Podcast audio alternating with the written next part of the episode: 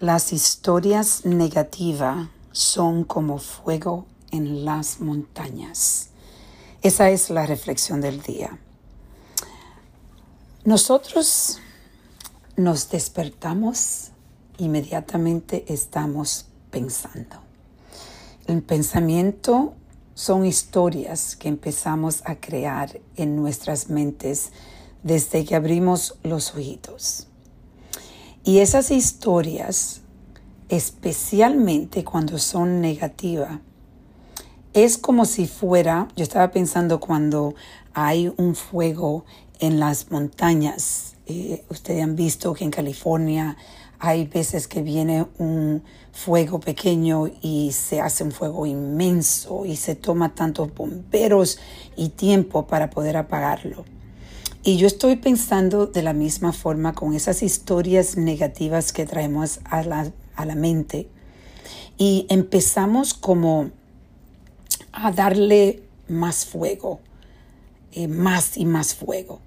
Y no le podemos, no empezamos a llamar a los bomberos, no empezamos a tirarle agua.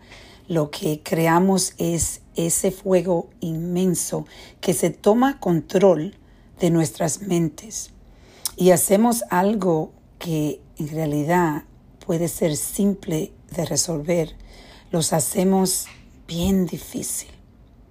Empezamos a destruir relaciones, conexiones, como el fuego empieza a destruir árboles, animales, empieza a destruir casas. Y la destrucción, entonces, para repararla, se toma tanto tiempo y tanto esfuerzo, especialmente si tú eres una persona que te levantas y ni siquiera puedes apreciar con gratitud la vida que te han regalado, ese día que te han regalado, porque un, un, día, cada vez que abrimos los ojos, es un día que es un regalo, porque en realidad hay muchas personas que no están abriendo los ojos. Y es por eso que hoy me gustaría que tú reflexiones en esas historias negativas que tú estás diciendo y estás alimentando con fuego. Mientras más tiempo tomas para poder controlar ese fuego, más destrucción hace.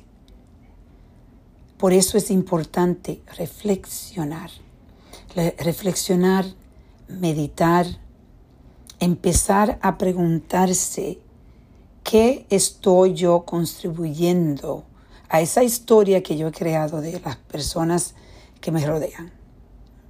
¿Por qué yo estoy pensando de esta forma? Eh, haz reto con tu mente.